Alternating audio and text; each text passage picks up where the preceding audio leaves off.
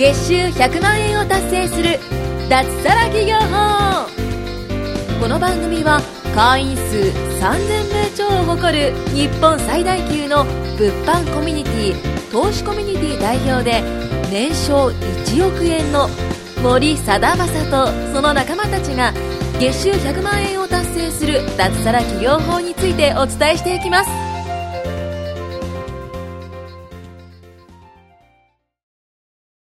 はい、ということで第18回、えー、今回はですね、えー、りなさんと、前川さんと、じゅんさんと、4人で、えー、僕、近山とですね、4人でお送りしていきたいと思います。はい。はい。で、まあ、前回はですね、ちょっとビジネス系のね、お話を、まあ、ちょっとこれまでマインド、マインドセット系のお話がちょっと多かったかなと思うので、まあビジネス系のお話もちょっと織り交ぜていきたいなということで、はい。えー、まあ今日は、こう、一生稼げるスキルって何なのっていう話をね、まあこの、ね、ラジオのタイトルも、月収100万円稼ぐはい。脱サラ企業法ということなんで、そうですね。はい。なんでせっかくこう脱サラして稼いでいくなら一生稼ぐためにはどういうスキルを身につけばいいのか、うん、っていうことを、まあちょっと皆さんで、あの、討論していこうかなと、はい、思います。はい。で、まあ一生稼ぐ能力。はいはい。前川さん、どんなものがありますか？一生稼ぐ能力。はい。それはですね、まず一つ目。はい。まずは、パブリックスピーキング。パブリックスピーキング。はいはい。二つ目。りなさん、何がありますか？二つ目はライティングですね。はい。はい。コピーライティングですね。はい、そうです。うん。そして、三つ目。マーケティング。おー、素晴らし。はいい。素晴らしい。マーケティング。何なんですか、この茶番は。そうですね。えっ、と、三つありまして、えっ、と、まあ、パブリックスピーキング、まあ、話す能力ですよね。で、コピーライティング。これは文字を書く、文章を書く能力のことです。で、マーケティングっていうのは、まあ、集客だったりとか、まあ、市場を見る力というか、はい、市場を動かしていく力ですよね。はい、っていうものになります。はいで、えー、まあ、コピーライティングとパブリックスピーキングっていうのは、ただこう話せるだけとか、こう文字を書けるだけっていうではなくて、はい。で、まあそれによってこう人の気持ちを動かすとかですよね。人を感動させたりとか、で、物を買いたいなと思わせる。人の感情を動かすようなものを、まあそういう状態を生み出すこと。はいうん。っていうものなんですよね。はい。で、まあ僕らもね、いろいろ、まあ勉強する中で、特に前川さんなんかはパブリックスピーキングを、はい。はい、重点的にというか、そうですねやってらっしゃるわけじゃないですか。はいやってますど。どんな感じで勉強してるんですか、いつも？どんな感じで勉強してる？はい。まあそうですね。もうとりあえずね、ひたすら喋ってます。ひたすら喋ってる。ひたすら喋ってます。さすがですね。はい5分の話を20分かけて話そうと。そうですね。いや、でもね、こればっかりはね、あのーなんだろう、喋るスキルって、もう本当喋んないと無理ですよね。うんうんうん。その、例えば自分自身で、この、学んだこと、例えばこれ、なんかすごいいい話聞けたなってよくあるのが、あのー人の話を聞いて、勉強になって、すごいこれはもう、すごいもう自分の中にもうめちゃくちゃこう、ためになること聞けたと思っても、うんうんそれを実際に出さないと、あの、喋れるにもならないし、うんあの、自分の中にもやっぱ残んないんですよね。そうですよね。うん。だから、パブリックスピーキングの場合は特に、その自分が例えば、まあ、今こういった感じで、その話を聞いてる方とかで、はいその中でやっぱ自分に刺さることって多分一つ二つはあったりするんですよね。うんうんうんで、それを、ああ、いい話聞けた。じゃあ、明日から頑張ろうと思っても、明日になるとね、あの、忘れてるんですようん。大体人っていうのは。確かにうん。なので、それを本当に自分の中に残したいんだったら、いい話聞けたって思うものがあったら、それを、あの、人に話すとか、はいはい、はいうん。だからそういったことをししていくことで、ようやくこう自分の中に残っていくわけなんで、うんうんで特に喋るスキルっていうのは、本当にもう、とりあえず何でもいいから喋りまくる。うんうんううんん。で、その中で、やっぱりこう、身についてくるスキルでもあるので、はい。うん。だからそれはね、あの、本当に、まず喋っていかないと、うん絶対に、あの、ついてこないスキルの一つです、ね。まあ、そうですね。パブリックスピーキング、あ、話す力がつくと、なんだろう、ええまあ、普通のコミュニケーションだったりとかもすごく良くなるし、あーそうですね営業とかやってる人とかって結構大事ですよね。うんうんうん。そうですね。やっぱ話す力がないと、人の感情を起こせられないし、物販ですと外注さんとか、はいい、ろんな人と関わっていくじゃないですか。うんうんそういった時に伝える力がないと、外注さんが動いてくれなかったりとか、あと、何のためにこれするんだろうってなって、まあ、なかなかやる意味とかも見出せないと思うんですよね。うんうんうんそうなった場合にどういうふうに思いを伝えるのか、はいうん、動かすのか、すごい大事だと思うんで、うんうんうんパブリックスピーキングは正直言って、かなり伸ばした方がいいですね。そうですよね。はいまあ、この三大スキルの中でも僕は一番効力を発揮するんじゃないかなっていうのを思っている部分でもあるし、はい。で、まあ、他にもそのマーケティングとかコピーライティングっていうのがあって、で、まあ、皆さんやってる物販に関して、まあ、深く関わる部分で言うと、まあ、スピーキングよりかはこっちのライティングとか、あの、マーケティングの方なのかなとは思うんですけど、はい。で、まあ、物販をね、こう、伸ばしていくにあたって、コピーライティングで、例えばこう、カメラを売るときとか、うん。で、まあ、扱ってる在庫をですね、はい売っていくときにとか、なんかこう、気をつけていることとかって、前川さんあったりしますか？気をつけてること。まあ、ライティングの場合は、やっぱりその文字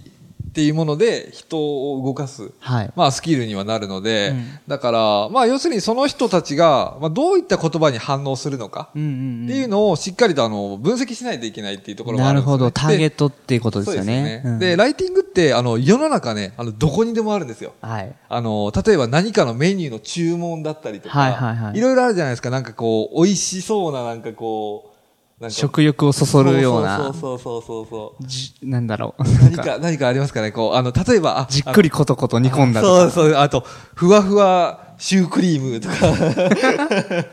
なんかああの、りますねそういったなんかこう、美味しそうなこう、やっぱ言葉ってあるじゃないですか。ありますねそれもすべてライティングなんですよ、ね。あそうですねのイメージさせるっていうのも、すべてライティングになるんで、はいだから皆さん絶対ね、あの、世の中で絶対歩いてる、街とか歩いてても、はい絶対目に入ってくるものすべてそれ、うんうんライティング。の部分が、あの、噛んでるので、はい。だからそういったところはね、結構大事なんで、だから、例えば商品何か売りたいんであれば、その商品を欲しいと思う人がどういう言葉に反応するのか、うん。うん、そういったところを考えてみるのもいいと思いますね。うん、うん。なるほど。じゅんさんはなんか、いろいろ考えてやってますかそういう。ライティング。そうですね、タイトルとか。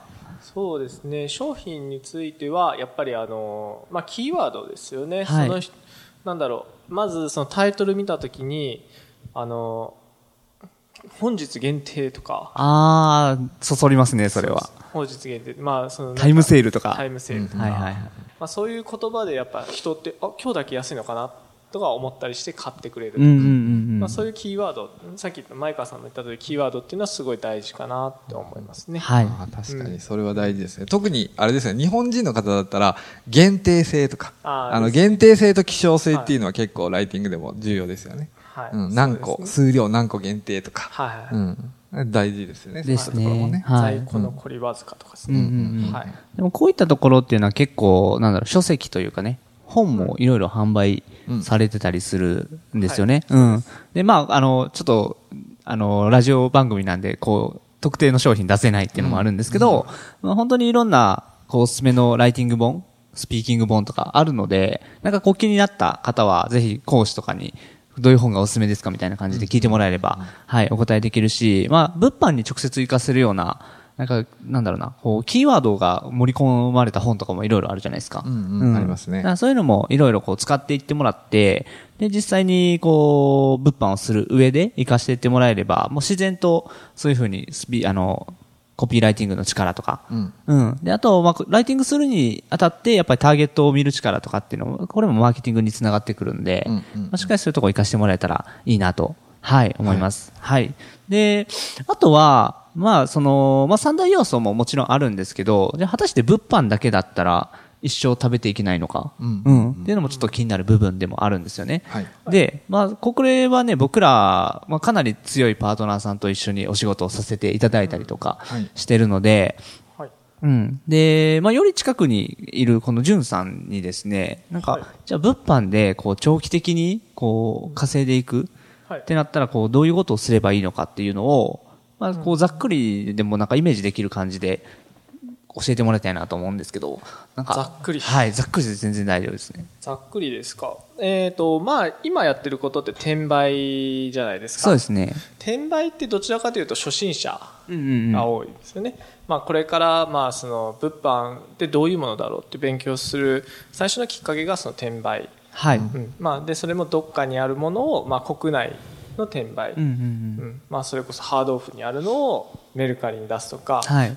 私たちがやってるノーリスクみたいにちょっとあの商品をまあいただいて、うんうんうんそれをどっかに売ると。はい。うんけどそういうのって結局はもうある程度のその限度っていうのは、まあ、一人で頑張ってもある程度の限度っていうのはあるんですよね。そうですね。稼げる金額にってことですよね。そうですそうですはい。で副業とかで言ったらまあ自分の給料プラス5万から10万だったらすごいいいかなっていうところなんですけど、はいもうこれをもっと上に行くとやっぱりあの実動として大きくしないといけないんでうん。パートナーさんたちといっぱい組んで、はい。それこそあの商品を大量に入れるためのそのパートナーさんとなんだろう契約して商品をその人に送って、うんうんうん。その人たちに発送してもらったりとか、はそのアマゾンに送ってもらったりとか、うんうんうん。そういう人を多くしてさらに数量を多くして数を売っていく、うんうんうん。うん。人海戦術的な感じですよね。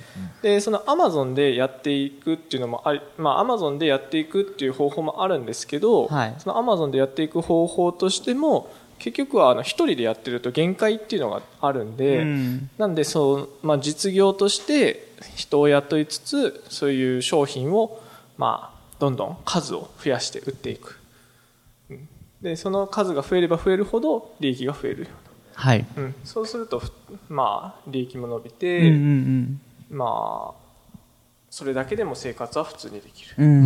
なるほど。でその私たち組んでるパートナーさんっていうのは、まあ、中国いらっしゃるんですけど、はい。まあ、会社を持ってらっしゃって、はいはいはい。でまあ、パートナーさんもたくさんいて、うん。で、えーまあ、大体100億ぐらい稼いでる、うん。うん、それも日本のアマゾンじゃなくて中国とか、はい。US とかヨーロッパとか、うんうん要するに視野が広いんですようんね世界的に動いてるからその分利益も大きい、うんなるほどね。まあ、そういう視野をどんどんどんどん大きいところに広げていくことで、まあ、それだけでも全然生活はできる。っていう考え方でいけば普通に大丈夫だと思います。うんなるほど。まあ今やってることが、そのね、大きく稼いでる方からすると、どの立ち位置になるのかっていうのを考えることはすごい大事かなと思ってて、で、まあ例えばそのリサーチ、うん、する力とかっていうのは、うんと今後、じゃあもしこう、事業を発展させていくにあたって、ぱりその OEM とか ODM とかはいですよね。あの商品を作っていく力。はいうん、っていうのを、まあ、考える。まあ、これはマーケティングの分野になると思うんですけど、まあ、商品のね、あのーまあ、感想とかを見た上で、うん、まあ、どういった商品が世間に受け入れられるのだろうか、みたいなことを考えて作っていって、うんで、あと独占市場ができてっていう感じですね。はい、うん。そうですね。で、やっぱオリジナルの商品とかやっぱ強いですし、うん。で、そのために、じゃあ、そもそも何が売れてんのか。うん。っていうところ、うん、そもそも売れるものだったらその改良版とか爆売れすると思うんですよね、基本的には。うん。でそういう考え方、そういう視点が大事かなとは思ってて、うん。だからしっかり今やってることを、こう、どういうふうに役立てていくのか、うん、っていうのを考えることは大事ですよね。はい。はい。どうですか、前川さんは、その、なんか今自分がやってることと将来のことと結びつけて考えたりもちゃんと、もちろんしてますよね。ああ、そうですね。うんやっぱりあの、将来的なことも考えて、今、行動していないと、まあ今だけを見てると、今のやってることがダメになった時、うんうんうんあの、やっぱ結構危険じゃないですか。はい。うん。だから、しっかりとその先のことも考えて、うん。